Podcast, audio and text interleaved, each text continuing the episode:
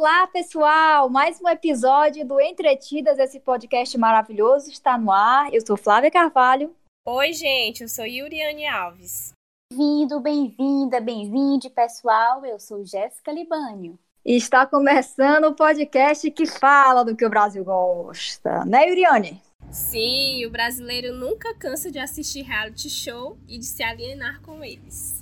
Os realities da Globo são o tema do nosso episódio de hoje. Afinal, agora sai BBB e entra o No Limite. do nada. Do nada, plantão.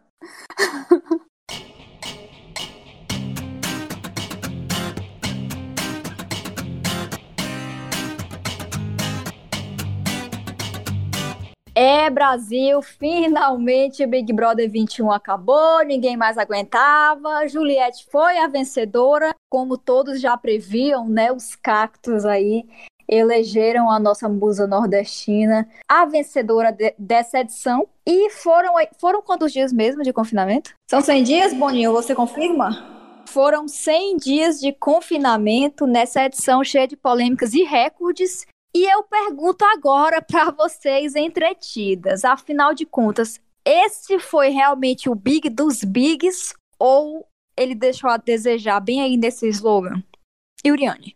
Assim, né? O Boninho prometeu aí uma edição lendária, histórica, com uma duração maior do que as outras edições. Eu acho que começou bem, o hype tava legal, assim, mas olhando já para essa para esses últimos dias de, de Big Brother, o que a gente pode perceber é que teve muitos erros no início até finalmente engrenar. Eu acho que todo mundo botou expectativa tão grande, até ele, Boninho, tanto pelas participações, pela galera que se prontificou a participar por causa do hype, do rolê do, do ano passado, principalmente para famosos que favoreceu muito, né? Haja visto, a gente tem aí o exemplo da Manu Gavassi, que ela era uma artista de um nicho só. Ela agradava uma determinada quantidade de pessoas e tava tudo certo. Ela tinha aquele sucesso ali para aquela galera que já gostava dela, mas aí ela ficou conhecida pra massa, assim pro povo brasileiro em geral. Então, eu ainda acho que foi assim uma, uma edição que poderia ter dado mais. Teve muitos equívocos. Assim, a, eu percebo que ele favoreceu muito o Fiuk na edição inteira. Tanto que a gente. Mas o Boninho, ele é muito assim mesmo, de, de favorecer algumas pessoas, assim. Eu, eu não sei qual é o critério que ele tem, de, tipo, gostar mais de um ou mais de outro. Mas, mas assim, Fiuk... como que tu acha que ele favoreceu o Fiuk? Porque o Fiuk fazia muita coisa errada. Ele be... Quando ele tava na xepa, ele bebia água do VIP. Ele dava uns deslizes assim que se fosse um pipoca cometendo o mesmo deslize que o Fiuk, o Boninho dava uma, uma punição mais severa, entendeu? E no Fiuk não, ele fechava os olhos para muita coisa do Fiuk. Tanto é que o Caio, no, no, dia lá do monstro do BBB, com o Arthur e o Gil, eu não lembro o que foi que o Caio esqueceu de fazer, que até o pessoal disse assim, eita, Caio, tu vai levar punição. Ele, lógico que eu vou pegar a punição, eu não sou o Fiuk. Se eu fosse o Fiuk, eu não pegava a punição, entendeu? E tava tão claro que até para eles, até para eles que estavam lá, tava assim. Imagina a gente assistindo aqui fora, eu me incomodei demais. E essa última prova, eu tô indignada indignada mesmo, porque o Boninho ele só fez essa prova para favorecer o Fiuk, porque se fosse sorte, eu não sei, né? Talvez ele não ganhasse, se fosse habilidade também, ele não ia ganhar. Não aqui querendo desmerecer, mas ele fez essa prova assim, pensando em favorecer. Tanto que a Juliette falou que tem labirintite, a Camila tem labirintite. Porra, tu vai fazer uma prova de semifinal para pessoas é que já têm um problema de saúde e que já, elas já começam perdendo. Já começam perdendo. Por mais que elas tentassem se superar ali naquela adrenalina de querer muito chegar numa final, claramente elas não iam conseguir. E o Gil foi um, foi um abestalhado na prova da semifinal porque ele favoreceu o Fio que ia ganhar e simplesmente entregou. Então eu acho que essa final foi uma final frustrante, ao meu ver. É, realmente, na minha opinião, assim, ele não foi o Big dos Bigs.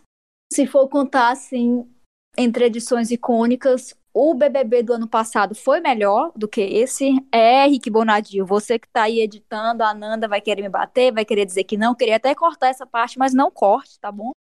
É, foi sim melhor, aceita.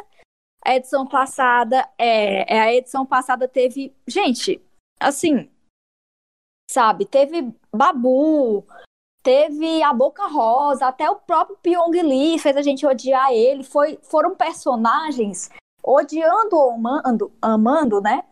Foram personagens que marcaram o programa. É, a Manu marcou o programa, querendo ou não. É, até o Daniel, aquele abestado, aquele, aquela comunidade hippie lá, tudo isso foi marcante. Coisa que. O que é que teve esse ano? Fala aí. A rejeição da Carol Conká, tá, beleza. O menino sendo humilhado, o Lucas, uma coisa totalmente negativa. Então, assim, eu lembro muito bem que quando a sessão começou, ela foi extremamente pesada. As pessoas ficavam dizendo que não estavam aguentando assistir, que queriam se alienar e não estavam conseguindo porque o BBB estava pior do que, do que a pandemia, estava extremamente tóxico, as pessoas humilhando, maltratando as outras, o outro lado é com medo de ser cancelado, ninguém podia falar nada. Tudo na hora de falar, falava assim: dá licença, me desculpa, pelo amor de Deus. Aí falava o que ia dizer. Tava uma coisa bem ridícula. Depois veio aquele monte de rejeição, né? Rejeição da Carol Conká, Nego Di, Projota, Lumena. Aí tava até, assim, pensando que o jogo tinha começado, né? Beleza, o jogo começou, saindo as pessoas tá. Gente, para mim, depois que a, a Carla Dias foi para aquele quarto e voltou, o programa começou a ir ladeira abaixo porque ficou muito chato. Foi quando eu parei, parei assim de assistir todo dia. E hoje em dia também, já nessa reta final, eu parei de assistir. Porque, se você for ver, depois que. Vamos ver, depois que eu acho que o Arthur saiu, ficou aquele lenga-lenga, sabe? Só eles dizendo que se amam, lembrando das coisas e tipo, ok, virou BBB 19, isso aqui não acontece nada, ninguém briga mais. Só tiveram um dia lá que eles brigaram por causa das comidas e Sabe? O que foi a briga do arroz no BBB passado? O que foi, sabe, tudo naquele Big Brother? A, a Boca Rosa brigando com a Fly, a Fly brigando com a Thelma. Legendário. Desculpa, Big Brother 21, mas você não foi o Big dos Bigs. Jéssica. Concordo. É, não foi tudo aquilo que nos prometeram, não foi o Big dos Bigs. É, realmente também concordo com a Flávia. O BBB 20 foi bem mais marcante, foi bem mais icônico, até com a proposta nova de colocar né, artistas já famosos, o camarote, né, no programa. Já teve essa inovação. Os grupos, as pessoas tiveram uma participação mais é, ativa, marcante, inclusive é, por exemplo, a Manu Gavassi né, trouxe essa nova perspectiva também para as redes sociais, porque antigamente ninguém deixava, é, ninguém assim, não deixava tanto no ponto as redes sociais com administradores, com a baita produção antes da Manu Gavassi. Então, a gente já viu que no BBB 21 todo mundo já viu que essa pegada dela deu certo. Então, o investimento né, nas redes sociais, no marketing de uma forma geral, foi bem mais forte por conta do sucesso de todo mundo do BBB 21, da Manu Gavassi e de tantas outras personalidades, né? Como a, a Flávia falou, tiveram é, brigas de entretenimento mais marcantes, né? Não foram tão pesadas como as do BBB, BBB 21. Por mais que a gente não gostasse, tiveram figuras marcantes como o Prior, como o Pyong, é, o Daniel, né? É, a questão da casa de vidro, de trazer é, as informações do lado de fora, foi um boom que todo mundo esperava. Teve o quarto branco que a Manu a Manu acabou com a proposta do Boninho, todo mundo estava adorando, tipo, ela acabando com as coisas do Little Bone. E aí, enfim, foi uma edição muito icônica. E aí, BBB 21, todo mundo estava esperando a proposta do Big dos Bigs. É, ainda mais em meio a uma pandemia que todo mundo quer se alienar, ainda mais diante das notícias ruins, né? Ainda mais vivendo no Brasil, né? É, e aí não foi como prometido, né? A gente teve um camarote é, mais marcante, porque, pelo menos para mim, a meu ver, tinham famosos é, mais lembrados, tinham famosos mais famosos que no BBB 20, mas a participação deles foi uma catástrofe completa, né? Teve muito cancelamento, foram participantes muito ruins, tiveram tretas muito pesadas. Eu mesma assistia, eu às vezes me sentia mal, energia muito densa, tanto que o programa foi começar a ficar um pouco mais leve depois da saída da Conká, é, da Lumena, do Nego Di, e por aí vai, né? Por fim, ficou mais leve com a saída do Rodolfo. Mas ainda assim, né, como a Flávia falou, com aquele, aquele quarto branco do BBB, do BBB 21, eu digo até hoje aqui na minha casa, eu avisei, a Carla Dias não ia fazer absolutamente nada com esse poder. E foi o que aconteceu. E foi o que aconteceu, né? Infelizmente, eu, eu às vezes nem consigo ter raiva dela, porque eu, eu vejo muita situação toda como um relacionamento abusivo, né? E, enfim, eu tenho mais é dó e, e, empatia pela Carla Dias, mas eu tenho raiva nessa parte de dela não ter usado as informações, pelo menos para os outros, né? Tipo, tá, fique lá com seu conduru, mas é, utilizava pelo menos informações para os outros, elas são aquela, ai, abre seu olho, abre seu olho, ficou muito chato, ficou muito maçante.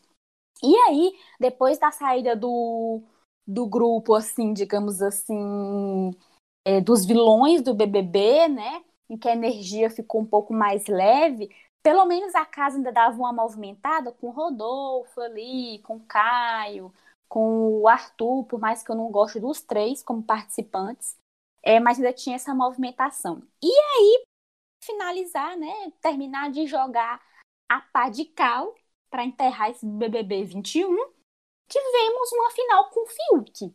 Totalmente nada a ver, na minha opinião, não merecia. Saudades de João, até hoje eu sou indignada porque o João não ficou nem no top 5, né? E nem no top 4, né? Eu falei, gente, outra coisa que eu avisei também, gente, o João merecia bem mais do que, por exemplo, o privilegiado do Fiuk.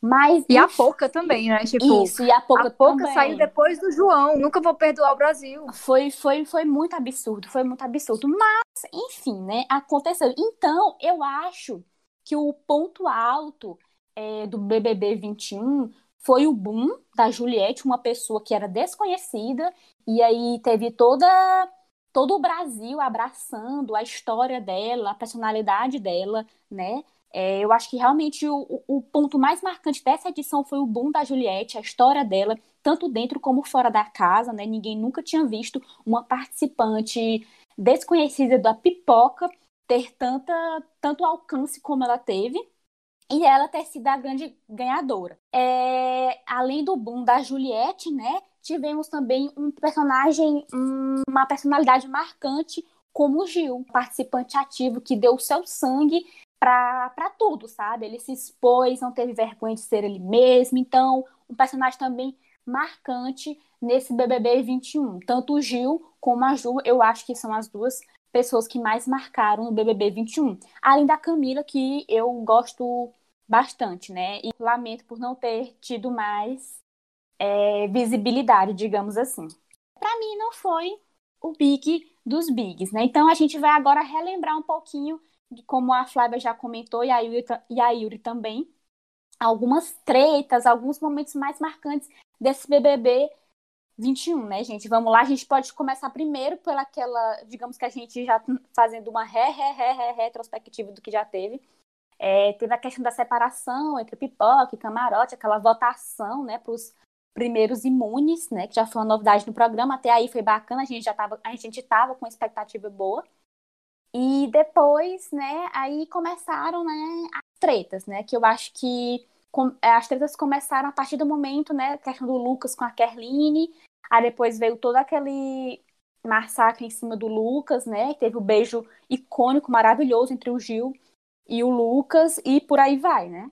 É, uma coisa assim que eu acho nesse BBB é que ele confirma que o programa ele continua sendo um destaque para grandes personalidades conhecidas, né? Porque esse ano já vai fazer dois anos, né? Já é a segunda edição.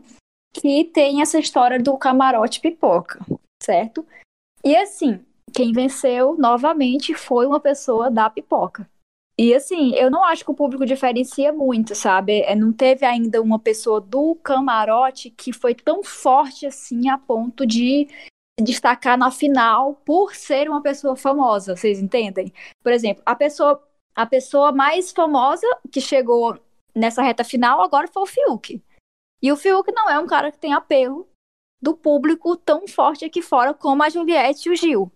Então, eu assim... acho, Flávia, é, rapidinho, eu acho que, assim, por mais que não conte 100%, mas eu acho que a questão de, ah, não vamos dar um prêmio para alguém do camarote, porque já tem uma história de vida, é, digamos, como famoso, como famosa, já tem é, uma certa visibilidade lá fora, ainda mais, por exemplo, o Fiuk. O Fiuk já é um privilegiado financeiramente. Eu acho que essas questões também elas podem influenciar bastante a ser difícil alguém do camarote vencer, na minha opinião.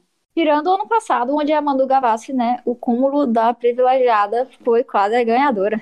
Que triste, Brasil. É, eu, eu mas ela ficou também no terceiro lugar. E pelo menos como jogadora, mereceu bem mais do que o Fiuk. Porque o Fiuk foi nada ali naquela, na casa do BBB 21, né? Eu, inclusive, torcia pra, pra Manu ficar no terceiro lugar, né? Mas agora eu achei o cúmulo foi a Rafa Kalimann ter ficado em segundo. Thelminha maravilhosa vencedora. Yuriane, você que está calada aí há muito tempo, me diga qual foi, assim, o seu balanço final dessa edição, né? Você que acompanhou aí fortemente comentando no nosso Twitter. Inclusive, se você não segue o Twitter do Entretidas, Entretidas pode, vai lá para você ver os incríveis comentários empolgados de Uriane, tá?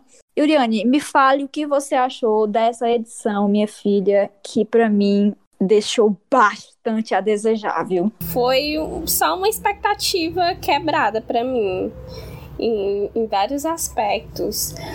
O que é, foi bom, por um lado, por exemplo, se a edição tivesse sido igual ou similar à do BBB 20, faria muito sentido você ter uma, uma edição bem longa, como ao que já estão supostamente dizendo por aí que a próxima vai ter até mais dias do que essa do, do 21. Pelo amor de Deus, sem necessidade nenhuma. Aí, então, mas eu acho que não. Eu acho que apesar de tudo, de ter uma Juliette que, que praticamente foi um estouro fora da casa, ela não era a participante mais querida e nem a mais amada dentro do reality, mas fora, eu não sei o que o que cativou tanto assim as pessoas, de todo mundo se identificar e lá dentro quem estava convivendo com ela não conseguiu é, ter essa percepção de que a Juliette tem o seu valor sim e de que ela poderia até chegar numa final ou poderia ganhar. Vou aqui botar o parênteses, ou poderia ganhar como ela ganhou. Mas eu acho que foi flopada. Eu ainda tô com a sensação de ter sido flopado. O Gil era um, um personagem muito maravilhoso, mas ao mesmo tempo que ele se jogava muito, ele errava bastante nas interpretações que ele tinha das pessoas dentro do jogo. E isso, infelizmente, muito influenciado, né, gente? Sim, eu acho que isso pode ter custado o jogo para ele. Gente, eu tenho outras duas coisas aqui para pontuar sobre essa edição. Vocês perceberam que, pelo menos eu me incomodei um pouco, mas sei que isso tende a só aumentar, né, na próxima edição, que é a questão dos patrocinadores, né? É, ano passado já teve muito, e esse ano foi quase insuportável. Demais, é, até no bate-volta, é, minha gente. Eles conseguiram se superar com a prova bate-volta patrocinada. É, festas patrocinadas, almoço do líder do anjo, sei lá, patrocinado, cinema do líder com propaganda, né, da, da Globo, sei lá, Globo Play, eita. E que mais que era patrocinado? A compra da comida, que era com PicPay e com Americanas, né? Então, assim, bem chato, antipático, eu fiquei bem saturada. Foi um dos motivos, assim, pra... Inclusive, Inclusive, tiveram muitas reclamações, né? Inclusive nossas, diga-se de passagem, nos, nas nossas contas pessoais de Twitter e afins, porque é, as provas do BBB e as festas é, tinham uma dinâmica muito nada a ver, porque a gente, a gente se questionou muito. É por, por quê? Porque foi uma produção do próprio patrocinador e não teve alguém mais por trás da, da própria Globo para conduzir essas provas, essas festas, porque, sinceramente, é muito muito foram muito ruins. Para a gente parar para observar a arrecadação que o Big Brother teve esse ano. Eu não, não lembro aonde foi que eu vi, mas que eles conseguiram arrecadar de patrocínio quase 500 milhões de reais. Meu e Deus. aí fica muito incongruente eles oferecerem apenas um milhão e meio. Aí agora que eles colocaram para complementar, ah, mas é o ganhador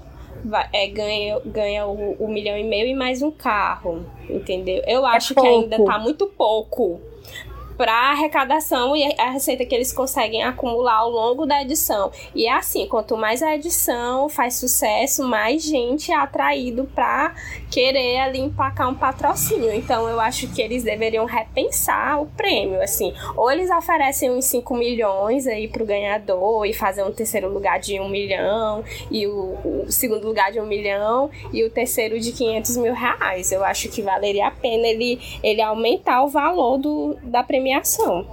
Para mim, o mais para mim, o mais discrepante é, são os valores do pódio. A pessoa ganha no primeiro lugar um milhão e meio, a segunda 100 mil, se eu não me engano, e a terceira para ganhar 50 mil é muita humilhação. Assim, porque pelo menos no geral do, do programa e até quem fica até o final ganha muitos prêmios dos patrocinadores.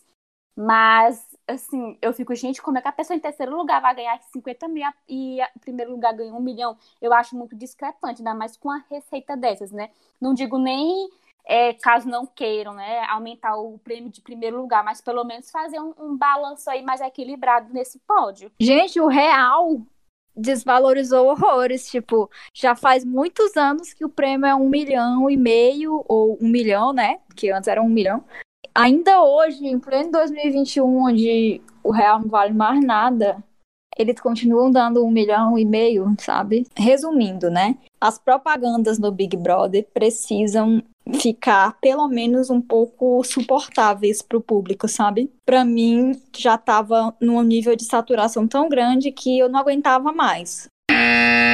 Não preciso viver essa porra, tá ligado? Eu não sou atriz, eu não sou tiquititas, eu não sou loirinha, que a porra que pega e convence vocês de que eu tô sofrendo, tá ligado? Acreditem na minha Aumenta o prêmio que tá eu pouco, um milhão e meio. Fora, eu não tenho essa parada um aqui, é pouco. Só tem duas semanas, eu já tô louca. Se foder, cara. Pessoal, tá vai tomar maluca. Cu, velho. Não aguento mais.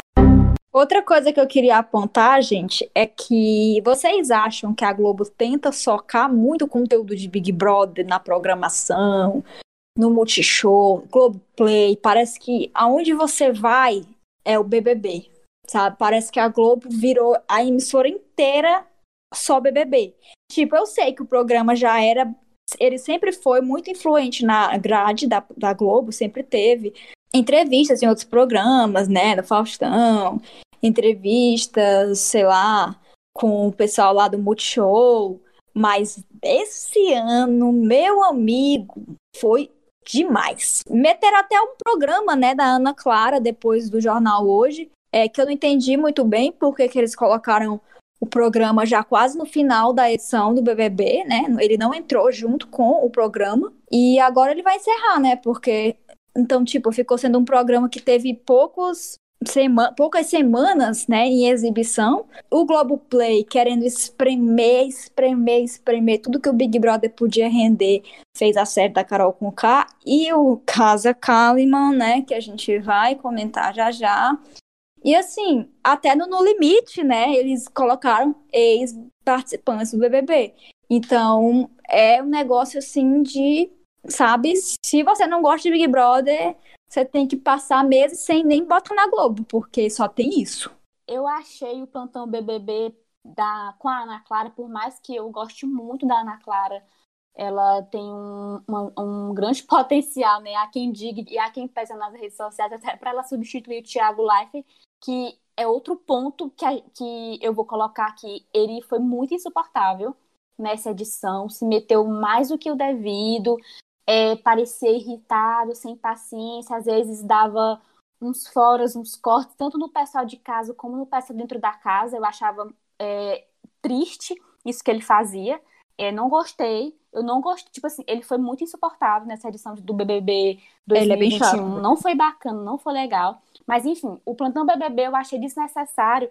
E, e ao mesmo tempo pareceu quase um grito. Parecia que a edição de, do BBB 21 não estava fazendo tanto sucesso que foi necessário colocar um programa de segunda a sexta após o jornal hoje para poder, digamos, continuar sustentando a audiência do BBB 21. Para mim pareceu tipo um grito de socorro e que eu não e, e que eu não achei necessário, sabe? Esse grito de socorro. É, Porque, é, pareceu. Em vez de ajudar, é, ficou mais maçante ainda do que todo o cansaço que todo mundo já estava tendo com o próprio programa, né? Tanto é, pela por ter sido uma edição mais pesada de tretas e etc, é, como também pela quantidade de dias, né? E aí vem aí 2022 prometendo uma edição com mais dias ainda. A gente que lute e torça por uma edição melhor do que essa desse ano.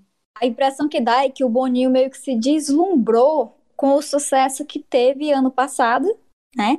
E aí pensou, não, agora é isso. BBB salvando a Globo vai ser agora o negócio é investir no Big Brother e BBB depois da, da fracasso, que foi a edição 19, né? E agora o Big Brother vai se reerguer com tudo, e o Big dos Bigs, e Big dos Bigs, os Megas Blaster, e assim, toda a programação voltada. Gente, ninguém suporta mais. E não. aí, quando ele viu que decaiu um pouco, que não foi tanto o Big dos Bigs, né? Que eu acho que, por mais que ele diga que, que, que é, que tenha sido, eu acho que no fundo ele percebeu que não foi, né? Não aí foi. Eu acho que, não, opa, gente, vamos fazer aqui alguma coisa para tentar levantar um pouco mais a moral desse BBB 21, né, Yuri? Eu chamaria essa edição do BBB de o flop dos flops.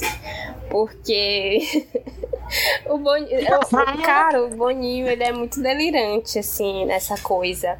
E é uma coisa que eu também não gosto nele de é, eles eles ficarem justamente isso que vocês acabaram de falar, ficarem querendo aproveitar tudo. Não, a gente não pode desperdiçar nada do que tá acontecendo no Big Brother e tal. E realmente essa ideia de fazer um programa para Ana Clara aos 45 do segundo tempo, já no finalzinho da edição. Se fosse no ano passado, faria total sentido, porque era uma edição que era, era muito dinâmica, os participantes entregavam muito entretenimento, toda hora era uma coisa diferente. E eu acho que ano passado faria muito sentido o Plantão BBB, mas esse ano. Não, esse ano não. Me dá mais em reta final, quando o jogo já tá meio morno, assim, tu não tem assunto, tu não tem pauta para preencher um programa. Eu quero acreditar que o Boninho tá, eu quero acreditar que o Boninho tá fazendo um teste para Ana Clara assumir o Big Brother. Eu acho que ela tem muito potencial de, de assumir a apresentação e que esse plantão BBB Tomara. não passou de uma de um teste para ela, assim, ao vivo, com outras pessoas ali para ela interagir. Eu, eu acho que pode ser isso, né? É, meninas, e vocês também tiveram a impressão de que, digamos, com o fracasso, mais ou menos, né, ali do BBB 21, é, o Boninho ficou chateado com isso e acabou também ficando chateado com o super sucesso da Juliette, porque eu acho que ele esperava outra coisa, ainda mais dos participantes famosos, e acabou acontecendo o que aconteceu. Eu tinha a impressão de que ele não curtia muito, sabe? Tipo, gente, o que foi que essa minha proposta se transformou, né? Acabou sendo que a maior parte do camarote foi cancelado, por não falar quase todos, né? E acho que só que não foi cancelado de, foi é, pouca.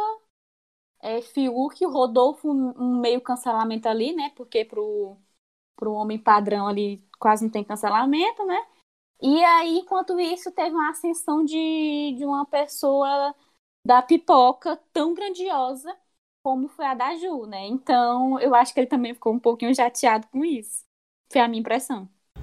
Me lembra bastante o que aconteceu com a Ana Paula em 2016. A Ana Paula foi uma participante que se tornou maior do que o Big Brother da edição dela.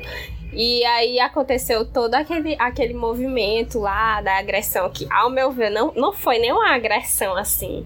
Porque ela bateu ali no rosto do Renan, mas não foi com força e tal. Tudo bem que ela merecia uma punição apenas, mas para uma participante que estava segurando aquela edição ali nas costas, eu acho que seria mais ou menos o que o Boninho faria com a Juliette se acontecesse uma situação parecida com ela, entendeu? Se ela desse um vacilo, assim, nível Ana Paula do BBB 16, eu acho também que ele não ia perdoar. Tanto que ele já deu uns passaforas na Juliette, dizendo: Ah, Juliette, mas você é participante, você não é maquiadora.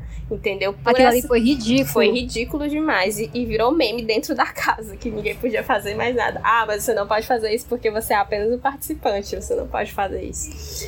Então, é. Vezes eu me pergunto se ele faz isso para causar e gerar e ele né, parou, ele parou de seguir a Juliette no Instagram já faz um gerar tempo. interação. Eles já perceberam que ela é maior que o programa, é, sabe? E isso para ele é, é, é, que nem o que a Manu fazia. Entendeu? Ah, o fato da Juliette ter se tornado maior do que o Big dos Bigs, a Juliette é o Big dos Bigs, não o Big Brother. E isso deixa ele maluco entendeu? Tanto que ele tenta boicotar, por exemplo, na festa que teve da do, do top 4, ele mostrou mais os VTs do Gil e deixava, cortava os VTs principais da Juliette, não foi mostrado.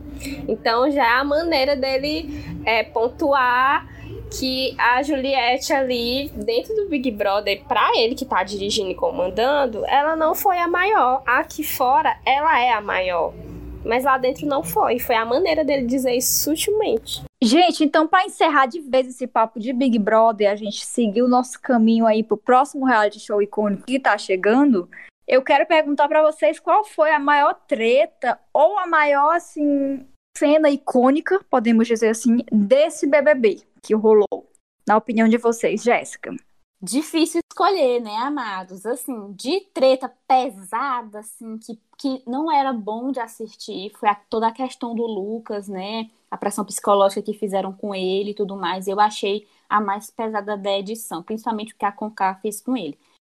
Hum, e de cena icônica, eu achei que toda aquela discussão ali envolvendo Gil, Carol Conká e Camila foram muito marcantes, né? Por mais que eu tenha ficado angustiada ao ver o Gil ali saindo do seu eixo, gritando muito. Eu tô indignada, eu tô indignada, mas isso ficou marcante. Além, né, do, da Camila ter, digamos, pisado na mamacita, né? Beijinhos, beijinhos. Eu amei esse momento. Uriane, foi icônico mesmo. Uriane. Então, para mim, a, a, treta mais emblemática foi a da Camila. Especialmente a da Camila com a Carol Conká, porque a até aquele momento ninguém teria coragem de dizer o que quer que fosse pra Carol Conká. Porque ela era, tipo, uma pessoa intocável. Ninguém. Ah, não, é porque ela vai pra final. Ela é, deve ser muito querida do público. É, eu não, não posso me dispor com ela. Tanto que ela apareceu em vários pódios ali. Na, na primeira dinâmica que teve de pódio, que foi outra coisa que me estressou bastante é, nessa edição do Big Brother, deles fazerem, de repetirem essa dinâmica três vezes. Duas vezes, tudo bem, no começo e ali do meio pro fim do jogo, pra saber, né, como é que as coisas mudaram e tal. Mas você repetir uma dinâmica três vezes não, não fez o menor sentido para mim. Então, eu acho que foi para acordar mesmo a, a briga da Carol com a Camila. E o momento marcante foi quando a Sara foi desmascarada pelo Rodolfo e pelo Caio e que eles colocaram ela no paredão. Assim, Aí foi icônico é, mesmo. Foi. Que ela chorou e ela se vira assim. Ah, galera se tremendo. Foi. Aí ele dizendo pra ela que ela tinha traído ele, que foi faca nas costas. E ela, como assim? Eu te defendi tantas vezes. E ela fala. E ela falando assim: Ah, eu nunca pedi ninguém para tirar ninguém aqui dessa casa, mas hoje eu vou pedir. Gente, mulher do céu, tu tá dentro do Big Brother. Qual poder que tu tem de dizer assim: Ai, gente, eu quero que você tire aí o participante tal, porque eu quero. Eu achei assim, meu Deus do céu, muito perdida no personagem, assim. Foi triste de ver. Gente, pra mim, o mais icônico, a cena, a briga mais icônica para mim foi Poca e Gil quando ele falou a cena, a frase icônica, como é? não sei o que, perder para basculho. Aí a, aí a, a pouca, o quê? O que, que é basculho? Aí ele, não importa. Lenda, né, gente? Lenda das lendas. E, ah, e outra coisa também que eu tô lembrando agora é a questão dos recordes, né, dos eliminados. Isso também foi bem icônico. Começou com o Nego Di, né, e aí foi, acho que Lumena foi recorde também, Projota, e a... A Carol, ela foi a participante mais rejeitada do mundo, de todos os Big Brothers. Ela é a maior rejeição de todos os realities. Então é isso. E a gente também estava muito ansiosa para um recorde, recorde, enfim, da VTube, a participante mais jogadora, mais salciane, né, dessa edição. Mas, enfim, ela, eu, eu acho que ela realmente mereceu é, o índice de rejeição que ela teve, mas eu também não torcia para que fosse maior do que o da Conká. Acho que o da Conká realmente foi o recorde emblemático do BBB 21. Chega, chega, chega, chega, não, vamos falar mais de Big Brother.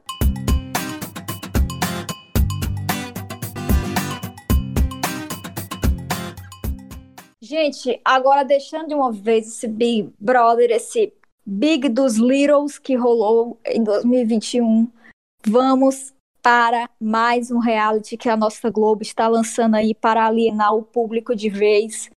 No limite, claro que tem que ter BBB no meio, apenas com participantes do Big Brother Brasil. É isso, dia 11 de maio começa a primeira edição que foi há 21 anos, né? E agora o reality volta. A última edição, e o Urian pode me corrigir, foi em 2009, não é isso?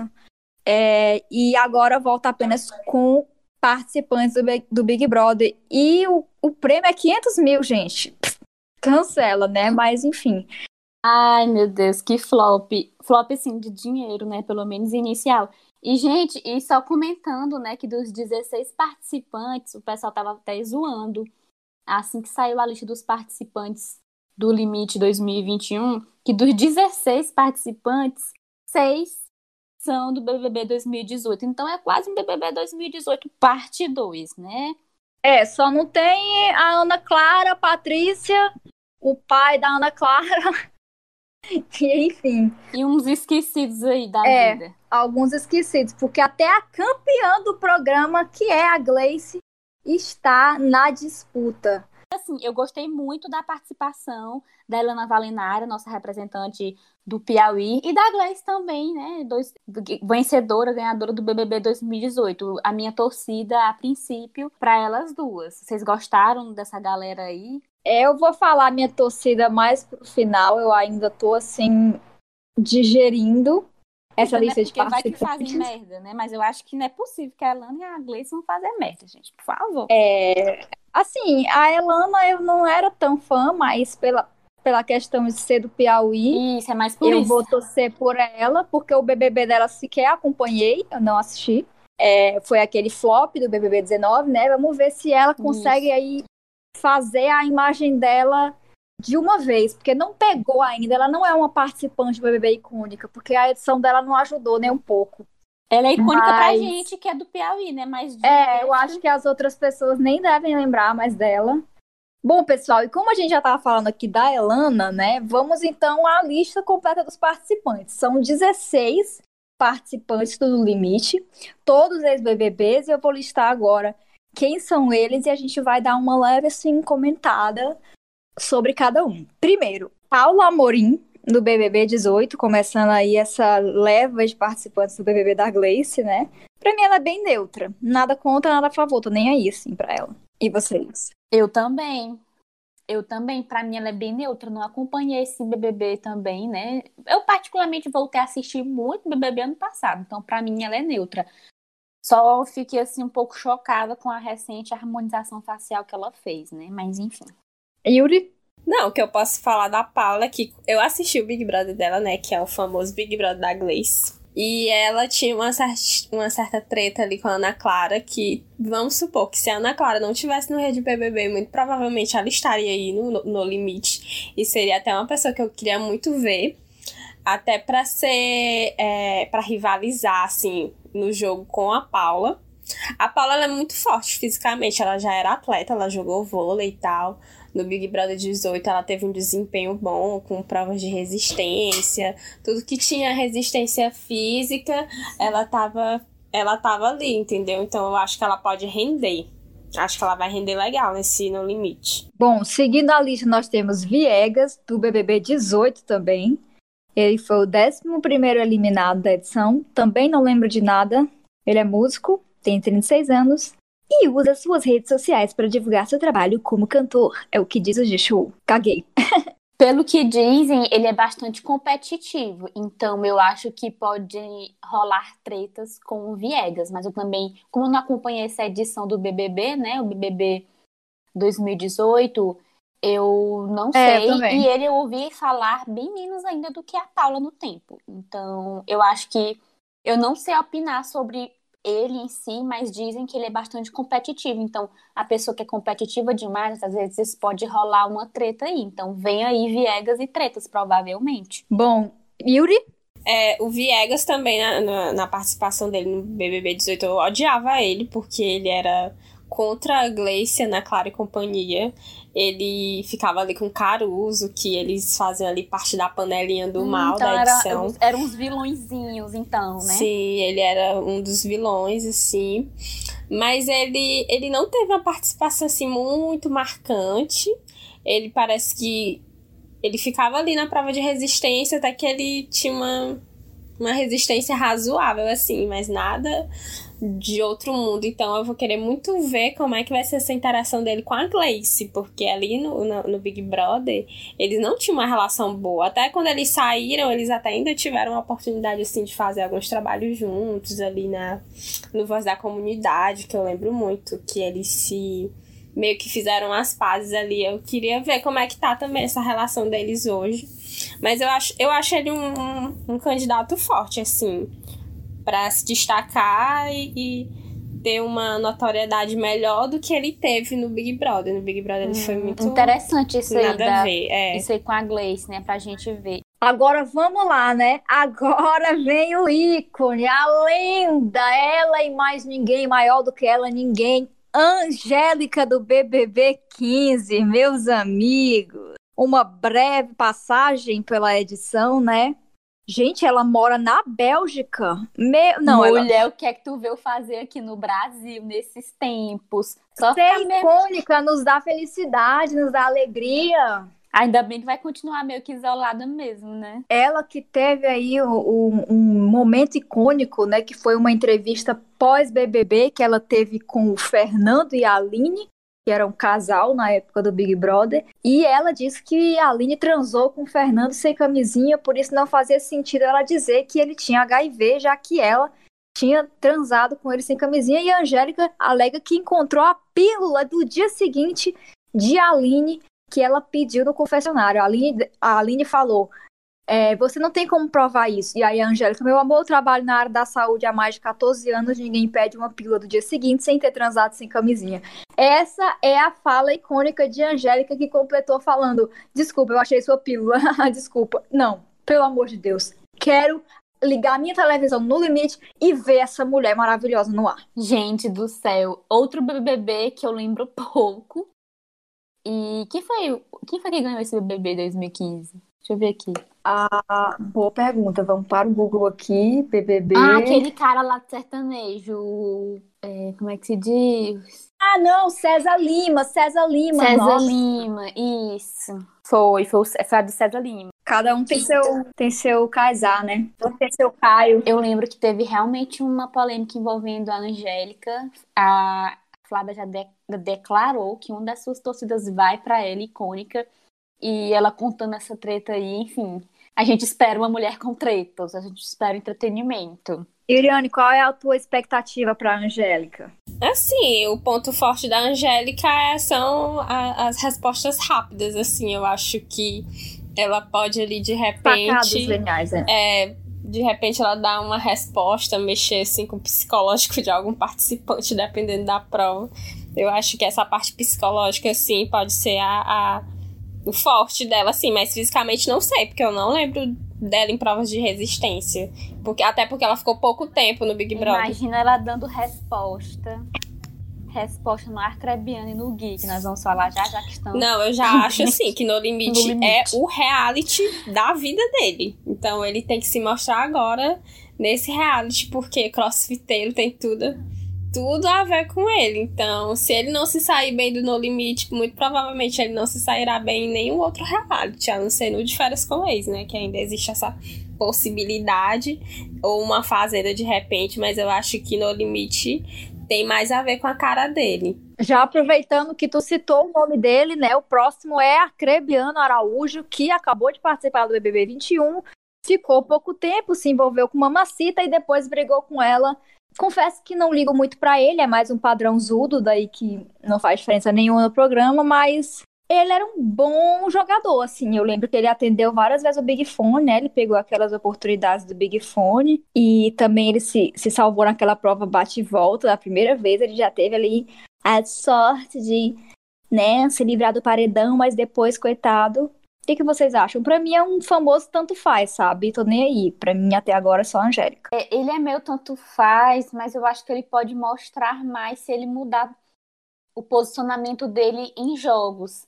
Porque no BBB eu achei ele meio banana, eu achei ele covarde de não resolver as coisas, de não ter mais aquela fogo nos olhos ali no jogo. Eu achei ele meio.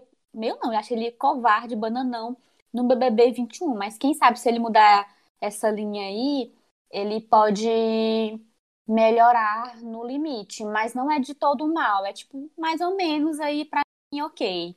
Ele é mais um. Eu acho ele lindo, ele é mais um rostinho lindo, mas infelizmente não tem muita presença. Então, se ele mudar essa presença dele, né? Pode ser que tenha um melhor desempenho do que no BBB 21. Bom, a próxima participante é ninguém mais, ninguém menos do que Ariadna, que, por incrível que pareça, não sei se vocês lembram, ela foi a primeira eliminada do BBB 11. Ela chegou até a participar da Casa de Vidro lá para voltar para casa, mas não deu, né? A Ariadna é a primeira participante única, né, transexual do Big Brother Brasil. Lendária, é, a gente não pôde ver muito da lenda no BBB, porque saiu logo, é a sua vez de lacrar e de fazer acontecer no No Limite, meu amor. Ariadna, eu lembro, apesar de ter ficado pouco, né? E foi o BBB que a Maria ganhou, né? Nem sei porque ganhou. Meu, foi meu, bem mais ou menos esse Big Brother 11, pelo que eu lembro. Ela teve um grande destaque, a Maria que ganhou, mas para mim não, não era minha preferida. E a Ariadna aí, como tu disse, tem uma chance aí revelar ainda mais o seu potencial. Eu acho muito bacana também trazerem novamente, né, ela é, como transexual para um reality, né, uma maior representatividade. E também a gente espera, né, que venham outros nomes é, e não só os nomes repetidos, né, para representar ainda mais é, as transexuais, os transexuais, enfim. Eu acho que ela pode ser é, eu não sei como é a, a condicionamento físico dela, mas eu acho que ela pode ser uma boa jogadora no quesito de lidar mesmo com as pessoas. É, também concordo aí nessa parte da representatividade, né? Que a Ariadna só passou uma semana na edição dela, foi a primeira eliminada. E eu lembro que eu assisti, assim, eu não, não acompanhei até o fim o BBB 11, mas eu lembro muito desse começo, justamente que ela chamava atenção para ela ser trans ali naquela época, não, não se discutia tanto e nem se falava tanto desses assuntos como a gente fala hoje. Então eu acho que foi uma chance legal que o Boninho tá dando para ela agora, dela se mostrar, e eu tenho certeza que a galera vai conhecer melhor ela, e espero também que ela vá longe. Também não sei como é essa questão física para ela, mas vai ser também uma, é, uma uma questão das pessoas conhecerem mesmo ela, que a gente conhece mais ela pelo Twitter, ele comenta uns, alguns episódios do Big Brother, tá? algumas tretas com participantes de outros realities. O lendário tweet dela, gente, o que aconteceu? Eu estava lavando Sim, cabelo. foi esse né? meme é de autoria da Ariadna, então, pelo menos os memes aí já estão salvos com a Ariadna, que vai entregar memes pra gente no No Limite, com certeza. Inclusive, recentemente a gente ouviu falar da Ariadna de novo quando ela acusou a Lari Botino de ter roubado uma pulseira dela, vocês lembram? Então, assim, eu acho que a Ariadna, para uma pessoa que foi a primeira eliminada do Big Brother 11, ou seja, faz um tempão, ela manteve sim a sua relevância. Alguém se lembra, tipo, sabe? Das pessoas do 11, ninguém lembra, saca? E a Ariadna tá aí fazendo seu nome no limite. É mérito do ícone. Graças aos memes e sua badalação aí na internet. Próxima pessoa não tão icônica assim, que não precisaria nem estar no programa, inclusive. Desnecessário. É Gui Napolitano, do BBB 20, né? Preferia o Vitor Hugo, preferia. Do que ele que teve aí o seu casalzinho com a Gabi Martins, quem não lembra, né? No meio de tanta maldade, tanta guerra, eu consegui me apaixonar por você. Não é? É triste a participação desse rapaz. O que, que vocês acharam disso? Aí, eu não aguento é que no G-Show, com todo respeito a quem faz o G-Show, dizendo que foi considerado galã de sua edição. Por quem, né? Porque, enfim, não achava bonito, além de não ter personalidade, de ter sido muito chato, bananão.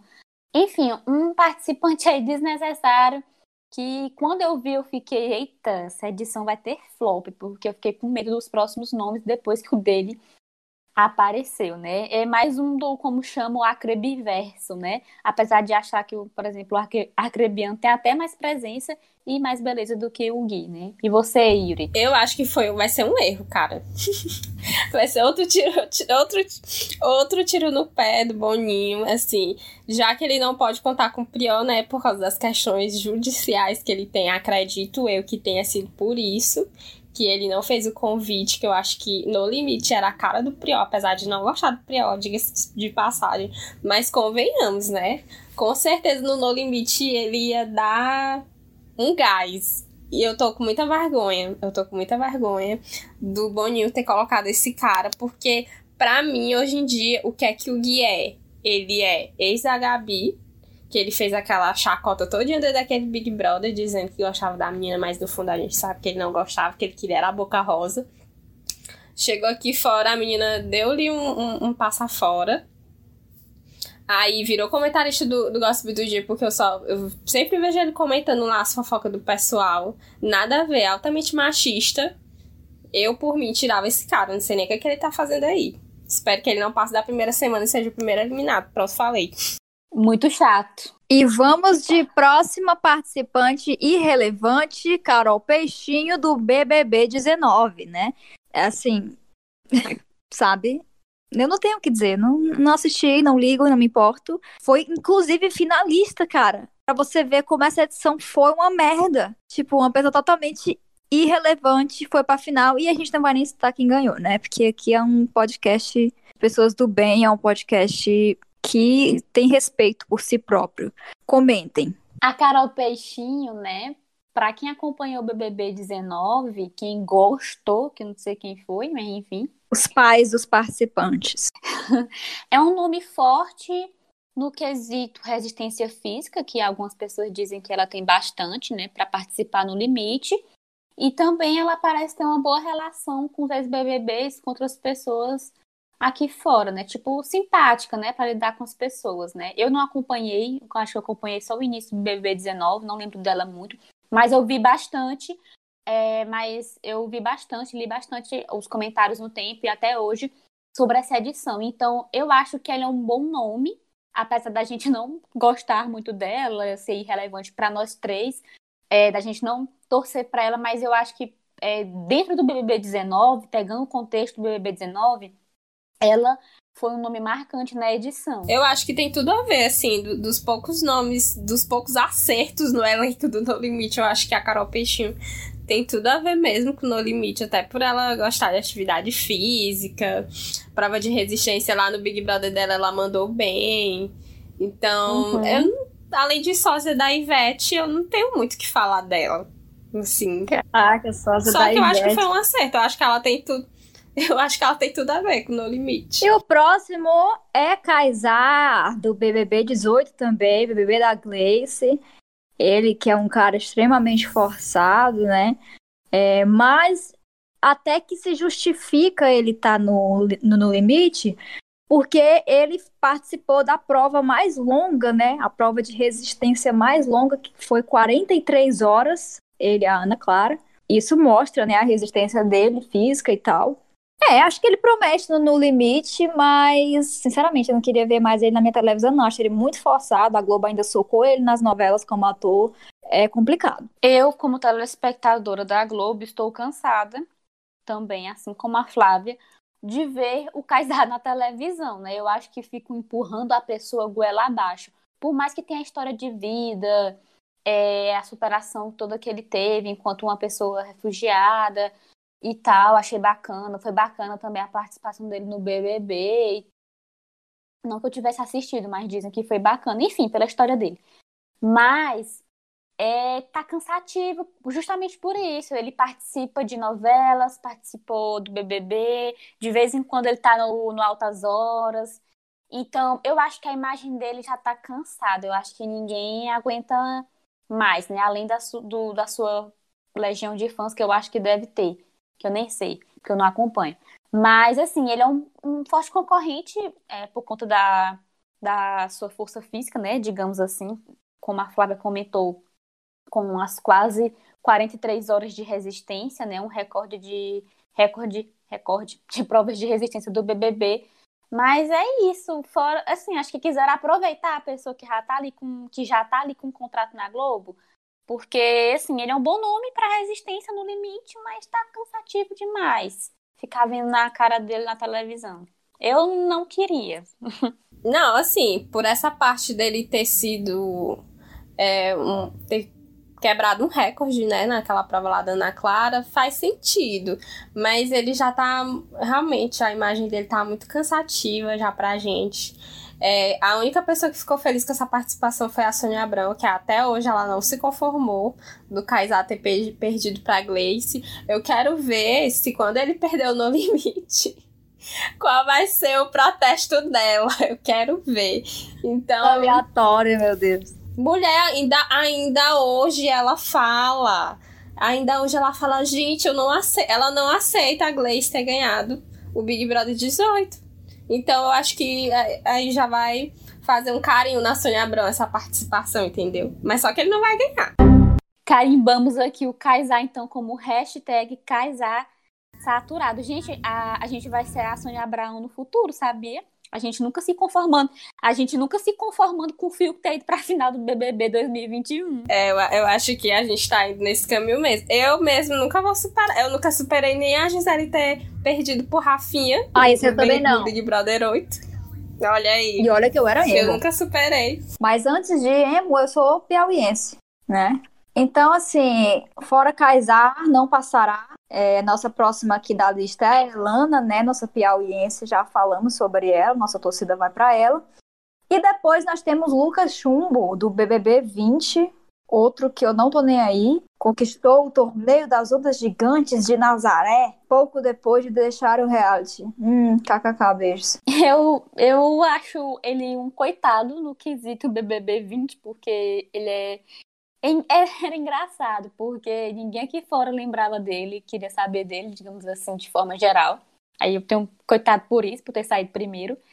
Mas o povo na casa, o, os machos escrotos lá da casa, viviam lembrando dele, falando dele, porque ele era meio que do grupinho. Só que a gente não sabe se ele era tão escroto como o pessoal restante do grupinho dos homens do BBB 20, né? Que a maioria era bem nojenta. Então a gente vai ter a oportunidade, ele também vai ter a oportunidade de se mostrar, se ele é uma boa pessoa, legal e tal. Pelo menos atleta ele já é, então no quesito resistência, promete, né, promete ir longe. Sim, eu acho que o fato dele ser surfista é porque a gente já sabe, né, são quatro elementos, ar, terra, fogo e ar, né? Não, já falei ar. Ai, gente, corta isso, Rick, corta isso.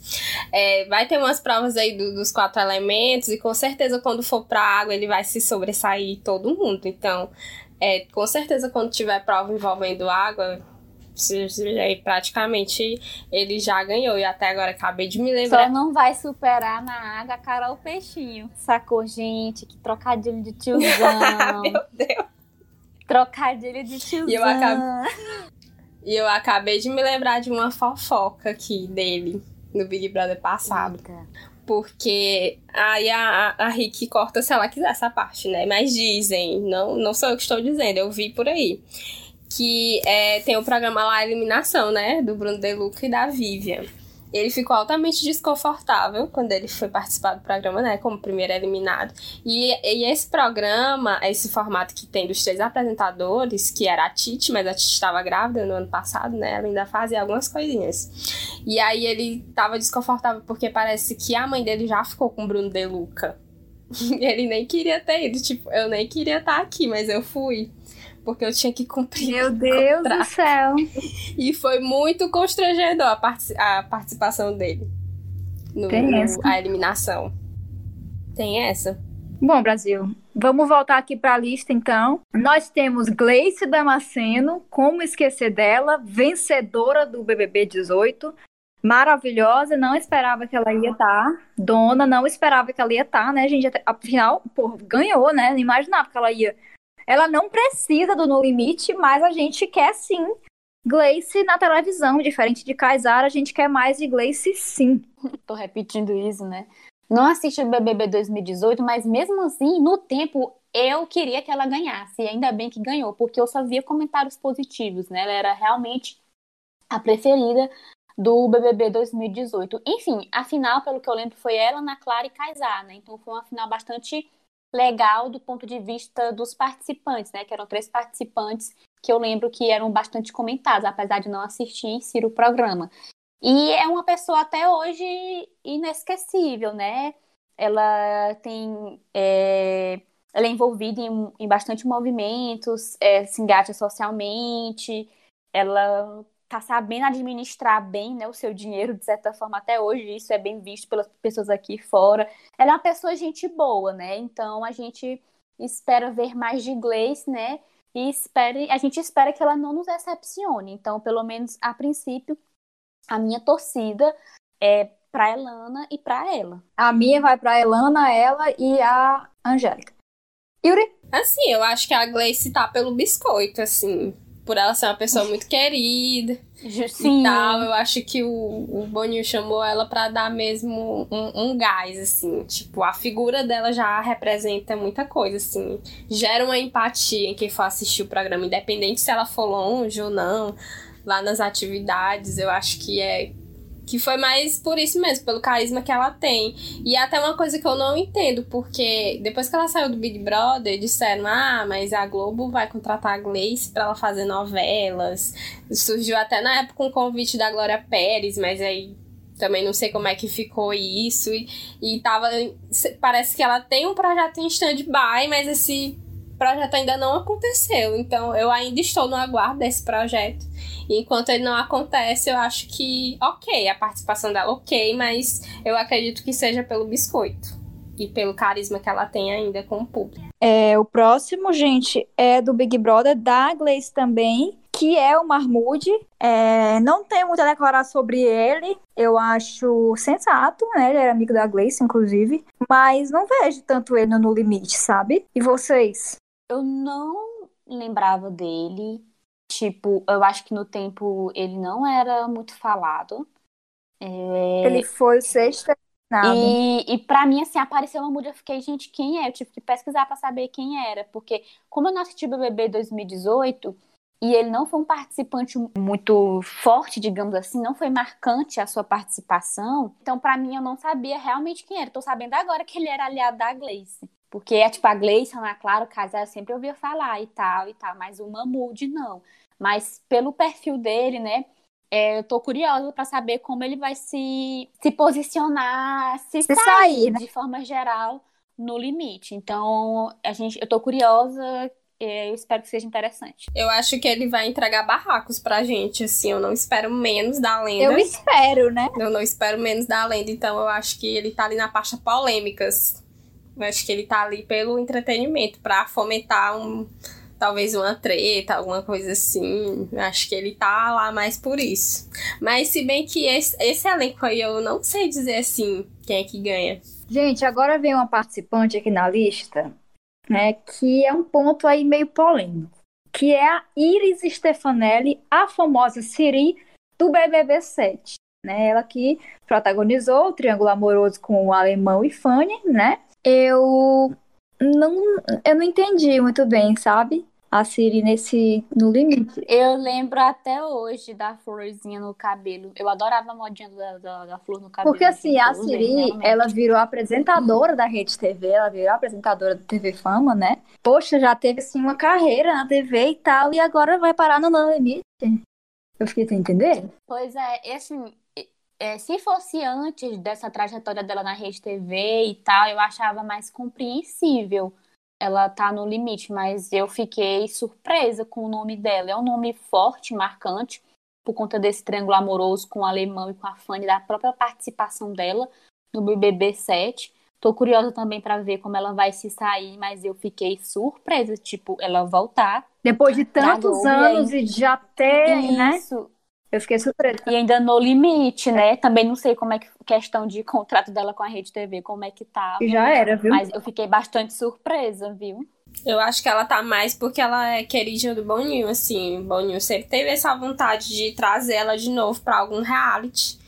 Mesmo poderia ser, ter sido até uma participação ali naqueles Big Brothers que teve algumas edições com participação de ex-BBBs, mas na época ela tava cumprindo contrato lá na Rede TV, não daria, né?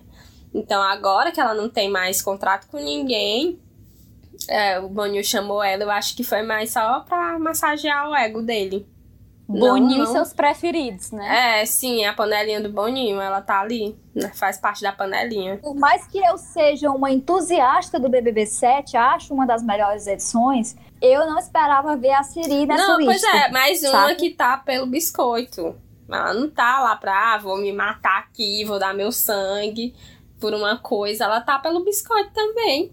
Não julgo, né? Ainda mais porque ela tá fora do ar que ela não tem mais contrato com nenhuma TV. Então é a oportunidade dela se mostrar e de repente ela emendar aí algum outro projeto na casa, né? É assim, a vida é feita de oportunidades. Ela tá aí agarrando a oportunidade Os dela. Publis, né? Hoje em dia todo mundo quer Sim, seguidor no Instagram uns, também. Uns 2 milhões de repente, assim, do nada.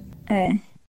Gente, e Marcelo Zulu do BBB 4, né? Que foi o BBB que a Cida ganhou. Gente, só lembra desse quem é raiz, viu? Bem raiz, porque é um BBB já bem antigo. É BBB que participou o Dourado, né? É, que participou também a Sol. Eu queria muito ter visto a Sol, a We Are the World aqui, no, é, aqui na lista do Limite. Mas ele eu realmente não lembro de nada. Uriane, você lembra? Assim, eu, eu lembro da figura dele ali na casa. Eu assisti o Big Brother da Cida mas nada assim muito relevante assim que que eu lembre assim de imediato da vendo o nome dele assim, ele também ele tá mais pelo suporte físico que ele tem com certeza. Então, ele ficou meio esquecido assim, mas é, eu acho que é uma oportunidade também para ele, eu acho que ele pode ir longe. E tu, Jéssica? Outro participante que eu tive que pesquisar aqui, porque eu, apesar de, de, de, ser criança no tempo, mas eu acompanhei o BBB 4 e eu lembro da Cida, tinha o Thiago, se eu não me engano. Não sei se o Thiago. Não, o Thiago era um da Mara, enfim. É, tinha a Sol, mas esse BBB 4 em si, eu acho que ele não foi tão forte como, tipo, o do Domini, o 5, do Jean e tal. Mas ele realmente eu não lembrava, né? Ele vai ser um participante forte, como a Yuri falou, por conta do físico dele. Ele é atleta, ele, ele treina a galera aí pro UFC. E eu acho que ele é um, um nome forte para é, ganhar na resistência, né? E uma boa oportunidade para ele na carreira, mas pro entretenimento, para a lista, para a ansiedade que a gente tem de saber é, quais vão ser os novos participantes, não gerou aí um engajamento, não gerou um, ah, meu Deus, é, Marcelo Luzulu, um, foi meio flop nesse sentido, mas eu acho que ele vai se sair bem no programa, como um, um grande é, jogador resistente. Gente, agora a xará de uma das entretidas, Jéssica Miller, também do BBB de Gleice. Levanta a cabeça, princesa, senão a coroa cai. É, e ela só entregou essa frase mesmo e mais nada. Eu nem tenho nada a dizer sobre ela, a não ser que ela era boa em provas de resistência tá? Ela ficou aí numa prova que durou 29 horas, em segundo lugar. Uau! Acho que por isso que escolheram ela, né? Porque realmente ela, como participante, não oferecia nada. Ela não era do grupinho da Gleice, ela era contra. Então, assim, não tem minha torcida, beijos, e sua coroa vai cair sim, minha filha. É, é outra que eu só via falar, via e eu via falar mesmo nos comentários, meio chatinha assim, abusadinha, sei lá, a voz dela. E só entregou realmente esse meme da levantar a cabeça senão a coroa cai. E a galera fala para não subestimar ela porque ela tem um condicionamento físico muito bom. Então eu acho que ela pode entregar é, sendo resistente né, nas provas físicas em si. E também talvez possa entregar um entretenimento com tretas bestas, né? Enfim, o programa. Mas também a minha torcida não vai para ela, é bem tanto faz. E tu, Yuriane, o que tu acha, mulher da, da minha xará? Eu acho que o Boninho tá fazendo um No Limite disfarçado de BBB 18. Ele pegou ali a galera, a galera do Big Brother 18, simplesmente colocou lá. Eu não tenho o que dizer dela, não, só ok. Assim, fisicamente ela vai. Eu acho que ela vai render. Tá aí, né? E só. Fora isso, eu não tenho o que dizer. Só ele tá cobrindo ali uma tabela e uma vaga. Agora, para encerrar a lista, meu povo, a gente tem uma pessoa que eu não faço a menor ideia de quem seja. André, do BBB 13. Pelo amor de Deus, alguém me diz quem é esse rapaz? Foi é, namorado da Fernanda Keula no Big Brother dela. Ela ganhou o Big Brother, só que ele saiu. Eu não lembro se foi no meio do jogo ou foi um pouco antes da final. Enfim, ele só era namorado dela lá. Tipo, a participação dele no Big Brother 13 só foi essa mesmo. Não teve nada assim, ó, ganhou provas, ficou 26 horas é, pendurado num negócio. Não, ele só apenas foi namorado da Fernanda Keula. E só, o papel dele foi esse. Também mais um que está aí, só preenchendo uma vaga. Só preenchendo uma vaga, simplesmente. Não sei porquê, que, que delírio aí foi esse do Boninho, mas enfim. Eu acompanhei pouco esse BBB 13 também. Eu lembro que ele era casal, né, com a Fernanda. Inclusive, eu não gostava. Eu não gostava da Fernanda muito, sabe? E eu achava ele lindo e tal, no tempo. Ele é lindo até hoje. Mas é mais um padrão que eu não sei se vai nos entregar entretenimento demais. Eu acho que ele pode ser bom em resistência. Eu vi sim que ele é, ganhou uma prova de resistência que era muito difícil, então talvez ele nos entregue é, coisas boas de resistência, mas não faça a mínima ideia de a questão assim, entretenimento em si, tretas e etc. Quem sabe não forma um casal de novo, já pensou? Ia ser bem brega, bem repetitivo para ele. Mas vamos esperar. É engraçado que quando lançou a lista de participantes, eu tava com medo e jurando que, que o último é, o último nome a ser liberado ia ser Priol Pyong, eu não queria. Mas aí veio o André, aí eu, gente, mas foi pai até demais, sabe? Assim, foi um alívio por não ter Priol Pyong, que eu não queria, mas ao mesmo tempo foi pai demais porque o André não foi um participante forte. Então, é mais um, um no limite de oportunidades para os esquecidos, né? Vamos aí, galera. Vocês têm a chance aí de fazer o nome de vocês, né? Vamos esperar o que, que o que, que o André vai entregar além do rostinho bonito.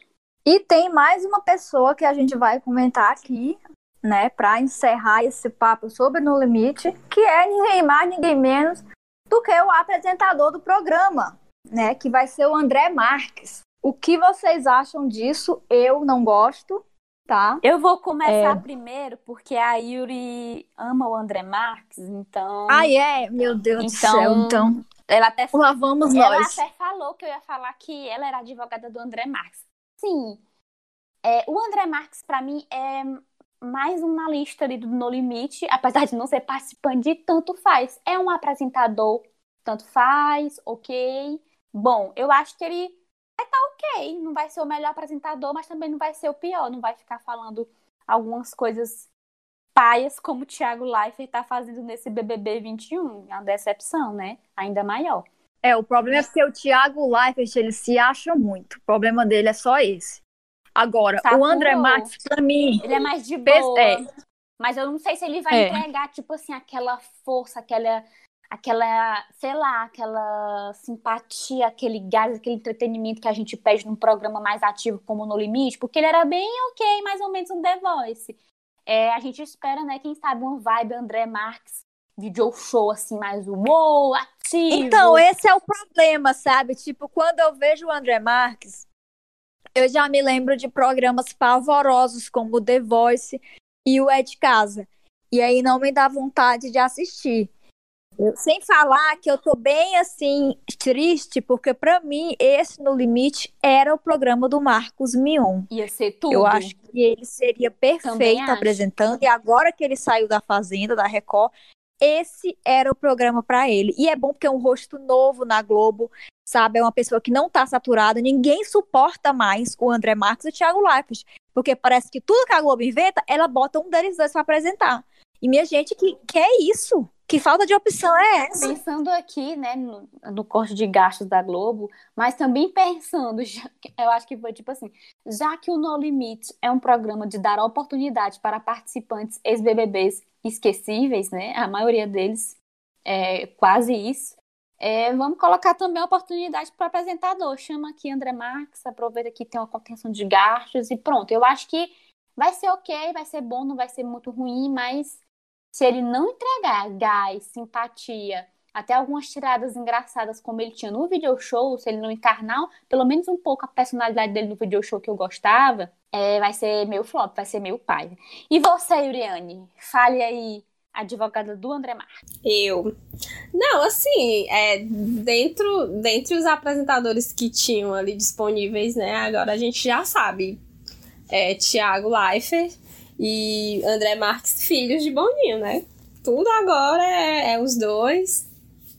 Mas eu, eu também ia ficar feliz se o Marcos Mion fosse apresentador, mas aí a gente, eu vou falar no meu troféu desse, talvez possa ser um dos motivos dele não ter assumido essa apresentação aí de repente. Não sei se ele recebeu proposta também, mas dentre, dentre os apresentadores que a Globo tem disponível, é, o Thiago poderia. Eu acho que se o Thiago não tivesse no Big Brother, muito provavelmente seria isso. Ia ser ele apresentando No Limite. E eu acho que seria muito pior. Porque eu acho que não tem nada a ver. O Thiago não imprime. É, cara que gosta de aventura e tal. Então ia ser, assim, um negócio bem esquisito. Não, o negócio do Thiago Life é ficar é sentado na frente de um videogame comentando sabe? Sobre LOL e sobre os, os novos Vingadores que vão vir aí. Então eu acho assim falar. que dos males o menor. Poderia ser pior. Então eu acho que fez, pra mim fez muito sentido ser o André Marques pra, pra assumir isso aí. Não sei se ele vai entregar um, uma apresentação assim pra cima, porque eu acho que no limite. A gente teve o Zeca na, nas três primeiras edições, mas o Zeca, ele era assim como o Zeca já fazia muita reportagem de viagem, fazia umas coisas assim meio doidas nas viagens dele, também para mim fazia sentido na época ser o Zeca acabar de, acabar apesar dele não ser um cara de entretenimento, eu fez sentido assim pra, pra pegada do programa e a aventura, eu acho que tinha cara dele. Mas eu acho que o André Marques foi uma escolha ok tá? Não vou enaltecer aqui a lenda, mas enfim, eu acho que foi ok. Diante só. da cartela de apresentadores da Globo, né? Já que não Sim, quiseram pegar outro. Então... Da paleta de cores. Então é isso, né? É, poderia ser pior, poderia ser a Fernanda Gentil. Vamos para o nosso céu desse! Chegou o momento de falar de coisa boa. Coisas que nós indicamos para você. Coisas que nós amamos na última quinzena.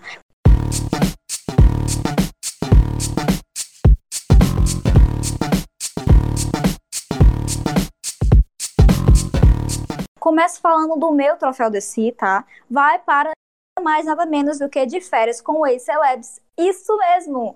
Essa temporada do De Férias com Ex está boa, diferente da temporada passada e da temporada Celebs anterior, né, que foi um fracasso também. Gente, essa temporada de Férias com Ex está incrível, eu tô gostando muito. Quem já é acostumado com o programa sabe o jeito que as coisas acontecem.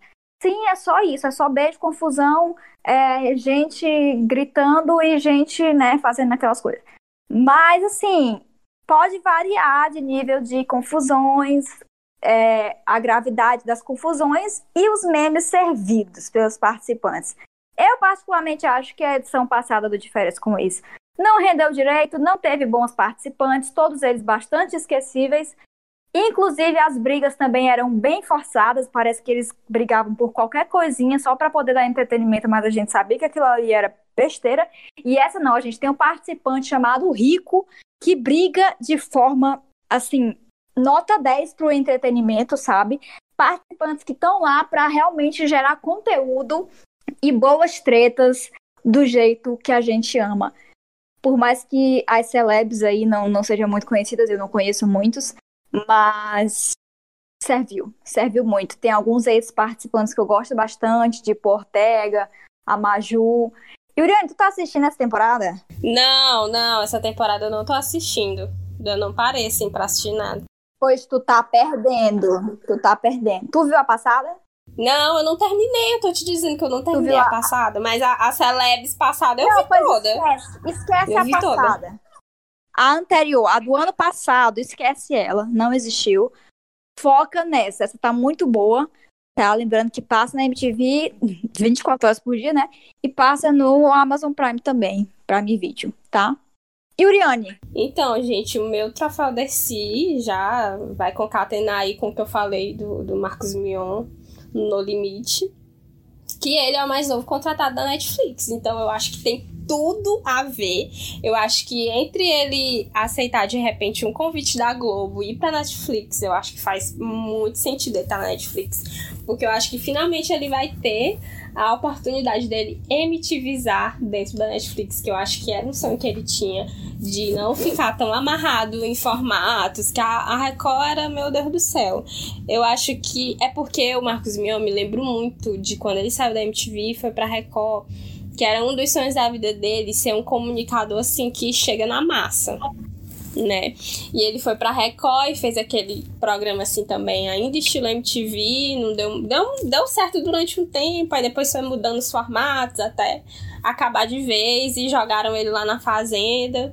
Eu acho que ele tava ainda até bem na Fazenda, mas aí o diretor que não sabe fazer entretenimento direito, né?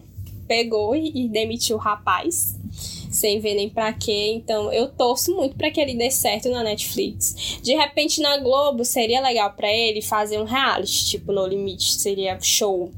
Mas se ele não fosse apresentar o No Limite, eu também preferiria que ele não fosse, que ele não assinasse. Mas eu já tava vendo aqui que ele assinou com a Netflix e já acertou participação em programas da Globo. Vai participar do Lady Night, do Que História é Essa, do Porchat. Então eu desejo que ele finalmente dê certo lá no Netflix, dele poder fazer o programa que ele quiser, do jeito que ele quiser. E quiçá, né, de repente fazer sucesso em outros países, já que a Netflix ele tem essa possibilidade de entrar em outros mercados e não ficar aqui só no Brasil. Então eu acho que é o pulo do gato dele. Então meu troféu vai ser pro Marcos Mion. Jéssica Libânio. O meu troféu desse é para o lançamento de Girl from Rio, Garota do Rio, o single de Anitta, Anira. Gente, eu gostei, eu achei que ela mostrou bem na letra, é, no clipe, muito gostosinho de assistir também, um clipe muito bacana. A dualidade né, entre dois rios de janeiro, um Rio de Janeiro mais clássico, cult ali, Garota de Ipanema, Copacabana e um Rio de Janeiro mais real, mais popular, com piscinão de ramos, com mulheres reais. Então, eu gostei do single.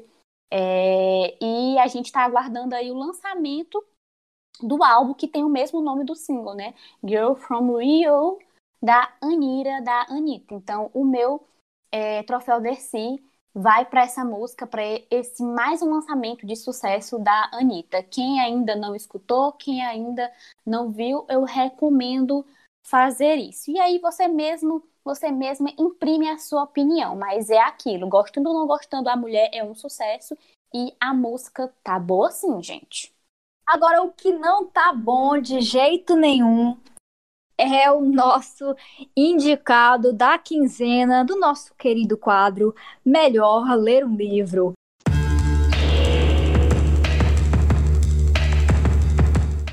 E a bomba que a gente tem para comentar hoje é o radioativo programa do Globoplay Casa Kaliman, que não se passa em casa porcaria nenhuma, né? Que o reality que não se passa numa casa, e sim num estúdio pavoroso, né? Que mais parece ali um programa infantil. e combina diversas brincadeiras e dinâmicas saturadas e sem graças de programa de auditório combinado a uma apresentadora extremamente forçada e sem carisma. Jéssica. Você resumiu bem, né?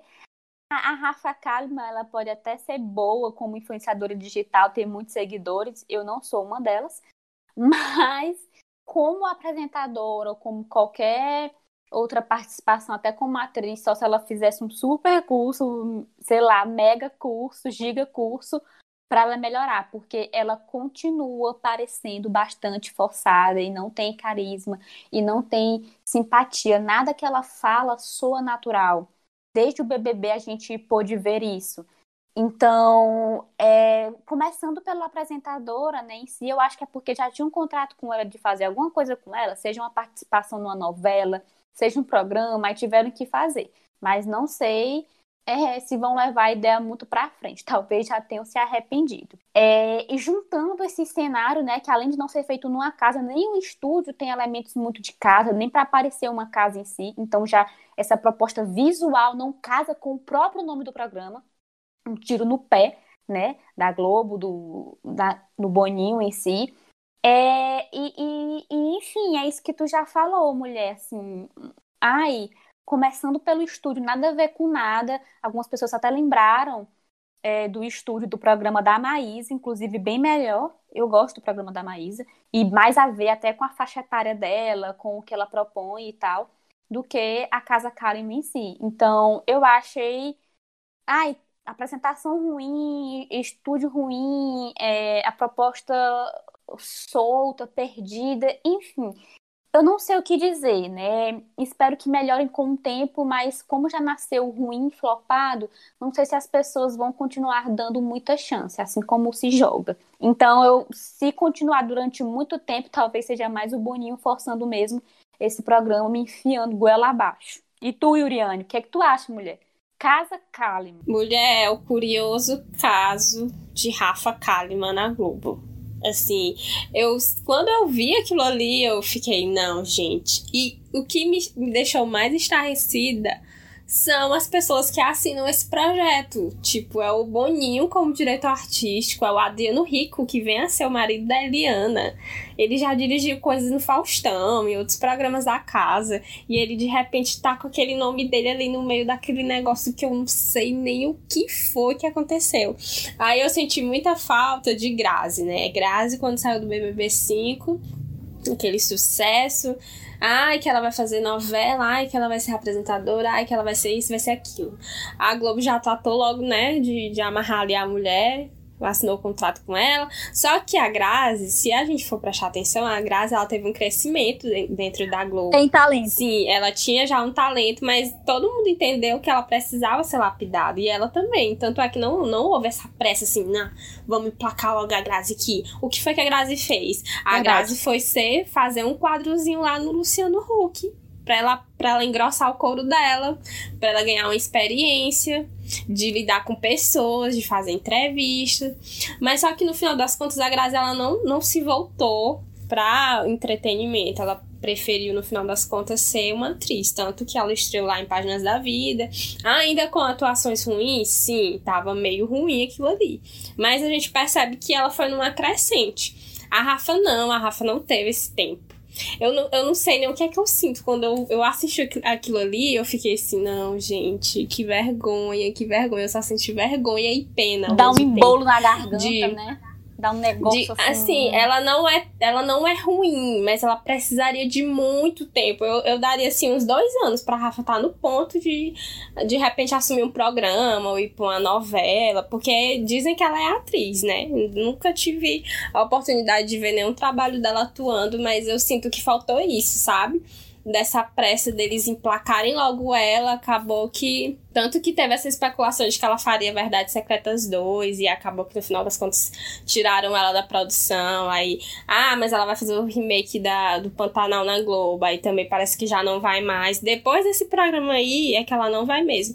Eu vejo mais assim, que a Globo assinou com ela ali no calor da emoção de tipo, ah, vamos ela tá muito bombada, Uhum. então a gente não pode perder, porque vai que uma outra emissora ou a Netflix mesmo assina com ela e a gente perde a oportunidade de, de, de ganhar dinheiro, né? Em cima desse produto aqui. Então vamos logo amarrar ela e tentar fazer alguma coisa. Eu vejo mais como uma pressa de emplacar e de bombar, de estar ainda com o Big Brother rolando, né? Que o programa dela estreou já ai- ainda no finalzinho do Big Brother.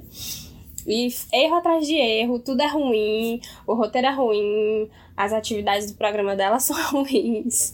Os convid... O primeiro convidado dela foi até bom, que foi o Rafa Portugal, mas até pro Rafa Portugal, até o Rafa Portugal, ele não rendeu, porque, assim, chegou num momento do programa que ele não tinha mais o que fazer.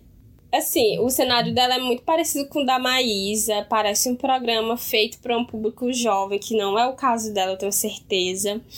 E, assim, parece que pegaram, juntaram várias coisas assim, bateram no liquidificador e pá, jogaram ali. Entendeu? Foi, é, parece um trabalho muito mais jogado e com a pressa de emplacar, só. Não, não, tem, não tem nada pra dizer, não, isso aqui foi ok. Não tem. Infelizmente, não tem. Bom, gente, então concordamos que, né, Casa Kalimann, nota zero. E depois da nossa desindicação, só nos resta nos despedir de você que está acompanhando aqui o Entretidas até agora. O Entretidas é uma produção da Malamanhadas Produtora. Sigam nossas redes sociais, no Instagram e no Twitter. Você nos encontra pelo arroba entretidaspod. Entretidas P-O-D.